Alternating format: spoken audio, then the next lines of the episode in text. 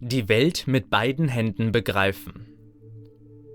Der Mensch begreift sich über seine Hände und er erfasst seine Umwelt zu großen Teilen über das haptische Erleben. Erst in dem haptischen Erfassen und Erfühlen beginnt er seine Welt für sich aufzugreifen und zu verinnerlichen. Eine mit den Händen aufgenommene Information ist wesentlich tiefer in das Zellgedächtnis eingespeichert als eine, die über das Sehen aufgenommen wird. Wenn wir mit der linken Hand etwas ergreifen, dann aktiviert dies die rechte Gehirnhälfte. Und wenn wir etwas in die rechte Hand nehmen, dann aktiviert sich hauptsächlich die linke Gehirnhälfte. Dies liegt daran, dass unser Körper kontralateral verschränkt ist, was bedeutet, dass die linke Hemisphäre für die rechte Körperhälfte zuständig ist und umgekehrt. Wenn wir etwas Koordinatives mit beiden Händen tun, dann aktivieren wir nicht nur beide Gehirnhälften, sondern wir stärken die Vernetzung zwischen den Hemisphären und lösen so letztlich deren Dualität auf. Dass wir ein physisches Gehirn besitzen, welches sich in eine rechte und linke Gehirnhälfte teilt, das nur durch einen verhältnismäßig kleinen Nervenstrang, dem Corpus callosum, miteinander in Verbindung steht, ist Ausdruck der Dualität des Menschseins. Die linke Gehirnhälfte ist hauptsächlich für logisch-sprachliche, lineare, sequentielle, analytische Prozesse zuständig, wohingegen die rechte Gehirnhälfte auf intuitive, assoziative, bildhafte, holistische und analoge Verarbeitung spezialisiert ist. Wenn wir unsere Welt nur über die linke Hand begreifen würden, hätten wir eine komplett andere Erfahrung von unserer Realität, als wenn wir sie primär mit der rechten Hand erfassen. Dass es in dem letzten Jahrhundert derart große Umschulung auf die rechte Hand gab, ist eine systematische Manipulation des menschlichen Bewusstseins, sich und seine Welt auf eine ganz bestimmte Art und Weise zu erfahren. Wir leben in einer rechtshändigen Gesellschaft und wenn wir über die rechte Hand auf die Welt zugehen oder in die Begegnung gehen, dann ist die Art der Erfahrung bereits vorgeprägt. Wenn etwas in der Dualität ausgewogen ist, dann verteilen sich die Eigenschaften zu gleichen Teilen in beiden Polaritätspolen und eigentlich ist in der Natur alles so angelegt, dass polare Eigenschaften gleich verteilt sind und überall, wo ein Teil überwiegt, kommt die natürliche Harmonie in Unordnung. Gehen wir davon aus, dass auch die Händigkeit eine gleich verteilte Eigenschaft ist, worauf vieles hindeutet, und schauen uns an, dass es global nur etwa 10% Linkshänder gibt, dann weist dies auf ein massives Ungleichgewicht hin. Dass wir in einer auf die rechte Hand getrimmten Gesellschaft leben, sollte nicht verwunderlich sein, wenn wir uns ansehen, auf welche Verarbeitung die linke Gehirnhälfte spezialisiert ist. 40% aller Menschen sind umerzogene Linkshänder, die ihren natürlichen Zugang, die Welt mit links zu begreifen, unterdrücken. Ein Rechtshänder, der die Welt mit rechts begreift, verfügt über eine klare, konsistente Wahrnehmung, wohingegen ein Großteil derer, die intuitiv die Welt über die linke Hand erfassen würden, über keine konsistente Selbst- und Fremdwahrnehmung mehr verfügen. Anstelle ihrer Wahrnehmung zu vertrauen und die Welt rechtslateral zu begreifen, passen sie sich an und übergehen damit die ganze Zeit das, was sie innerlich wahrnehmen. Wenn wir uns anders verhalten, als wir es wahrnehmen, entsteht ein innerer Konflikt und alle Linkshänder, die auf rechts geschult sind, sind ständig in einem subtil wirkenden Wahrnehmungskonflikt, den sie so auflösen, dass sie sich selbst und ihrer Wahrnehmung nicht mehr vertrauen. Mangelndes Selbstvertrauen kann ein Hinweis darauf geben, dass man die Welt nie so begreifen gelernt hat, wie man es aus dem intuitiven Gefühl heraus tun würde. Jeder, der an seiner Wahrnehmung zweifelt, wird früher oder später an sich selbst zweifeln. Und dass ein umerzogener Linkshänder mit einem rechtshändischen Begreifen an seiner eigenen Wahrnehmung zweifelt, ist gewiss. Das Begreifen mit der rechten Hemisphäre ist nicht besser als das Begreifen über die linke. Was aber fatale Folgen mit sich bringt, ist die Einseitigkeit. Mit der Umschulung auf die Rechtshändigkeit wurde eine ganz bestimmte Art, die Welt zu betrachten, aus den Köpfen der Menschen verbannt. Das induktive Denken, was vom Einzelnen auf das Ganze schließt, wird massiv verstärkt, wohingegen das deduktive Denken, was vom Ganzen ausgeht und aus dem Ganzen die Eigenschaften für das Einzelne ableitet, wird unterdrückt. Das holistische Denken wurde mit der Unterdrückung der Linkshändigkeit aus den Köpfen der Menschen verbannt und so wurden Universalgelehrte immer mehr zu Fachidioten.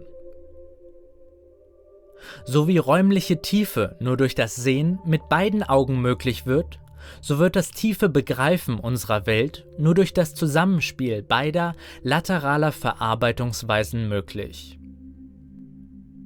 Für den Linkshänder, der die Welt auf umgekehrte Weise erfährt wie der Rechtshänder, ist rechts links und links rechts. Wenn ein Rechtshänder rechts sagt, meint er das gleiche, wie wenn ein Linkshänder links sagt, weil sich beide auf die gleiche Wahrnehmung beziehen.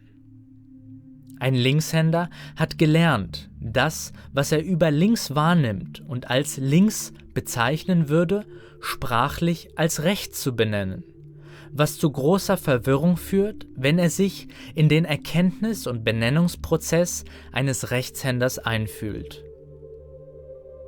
Ein Mensch, der eine Rot-Grün-Schwäche hat und dort grün sieht, wo andere rot sehen, hat gelernt, sein Grün sprachlich als rot zu bezeichnen und immer dann grün zu sagen, wenn er rot sieht. Wir glauben, dass wir Gleiches sehen und erfahren, wenn wir es mit den gleichen Begriffen benennen, doch eigentlich nehmen wir alle eine vollständig andere Welt wahr. Wenn ich als Mann Mann sage, meine ich das gleiche, wie wenn eine Frau Frau sagt. Und auch wenn es auf sprachlicher Ebene zu Wortübereinkünften kam, so wird doch dadurch nie das, was wir eigentlich meinen, ausgedrückt. Sprache suggeriert, dass wir mit gleicher Wahrnehmung auf die gleiche Welt schauen. Aber woher weißt du, dass andere die Welt nicht ganz anders wahrnehmen und nur gelernt haben, es sprachlich gleich zu betiteln? Etwas zu meinen und etwas zu sagen sind zwei völlig verschiedene Dinge auf zwei völlig verschiedenen Erfahrungsebenen. Gehen wir einmal hypothetisch davon aus, dass meine Sinneszellen die Wellenlänge des Lichtes, die für andere als rot erscheint, für mich als grün interpretiert wird. Mit der Farbe grün verbinde ich durch die Wahrnehmung eine ganz bestimmte Eigenschaft und wenn ich dann mitbekomme, dass andere Menschen gleiche Eigenschaften anders bezeichnen, dann zweifle ich entweder an meiner Wahrnehmung oder beginne Sprache auf einer ganz anderen Weise zu verwenden. Wenn die Farbe Rot häufig in dem gleichen Sinnzusammenhang verwendet wird und das Wort an die Wellenlänge einer bestimmten Erfahrung geknüpft ist, dann kommen automatisch Unsicherheiten hoch, wenn man mitbekommt, dass die Sprache, die man verwendet, nicht zu der Erfahrung passt, die man darin macht.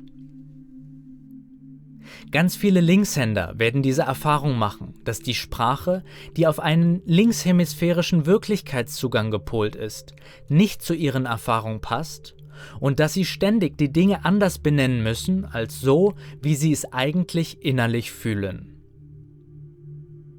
Das, was der Linkshänder meint, wenn er links sagt, ist dasselbe, was der Rechtshänder meint, wenn er rechts sagt. Und dies bezieht sich nicht nur auf rechts oder links, sondern auf alle anderen dualen Erfahrungsqualitäten. Wer in der quantitativen Minderheit ist und die Sprache der Mehrheit verwendet, um verstanden zu werden, erlebt eine massive Unstimmigkeit seines eigenen Ausdrucks. Niemand kann eine Sprache verwenden, die nicht zu den Erfahrungen passt, die er macht, und nicht gleichzeitig an seiner eigenen Wahrnehmung zweifeln. Und um diesen Konflikt zu lösen, kann man sich entweder umschulen lassen, um die Welt so wahrzunehmen, wie es der größte Teil der Menschheit tut, oder man beginnt, einen eigenen sprachlichen Ausdruck zu entwerfen, der genau auf die Erfahrung eingestimmt ist, die man innerlich wahrnimmt. Niemand meint das Gleiche, was er als gleich bezeichnet, weil die Erfahrung von dem, was als gleich bezeichnet wird, so vielfältig sein kann. Ein Nikotinsüchtiger müsste seine Zigaretten so bezeichnen, wie ein Alkoholsüchtiger seinen Whisky bezeichnet, weil sie beide das gleiche meinen bzw. den gleichen inneren Bezug zu ihren jeweiligen Suchtmitteln haben. Dadurch, dass die Lateralität sowie unsere Geschlechtlichkeit eines der grundlegendsten Unterschiede unseres Erfahrungsbezugssystems ist, ergeben sich darüber auch die größten sprachlichen Missverständnisse. Ich kann links sagen und links meinen, und was dann an Schwingung bei dem anderen ankommt, ist der Impuls nach links. Ich kann aber auch links sagen und rechts meinen, und dann wird der andere auf subtiler Ebene eine inkongruente Botschaft bzw. eine Dissonanz wahrnehmen. Hört er auf das Wort, dann kommt der Impuls nach links. Fühlt er hingegen auf die Schwingung von dem, was ich meine, kommt der Impuls nach rechts. Häufig meinen wir ganz andere Dinge, als wir sagen, beziehungsweise der andere meint etwas ganz anderes, wenn er dasselbe Wort verwendet. Und so sorgt die Sprache dafür, dass wir unserer Wahrnehmung nicht mehr vertrauen und unsere Erfahrungen anzweifeln.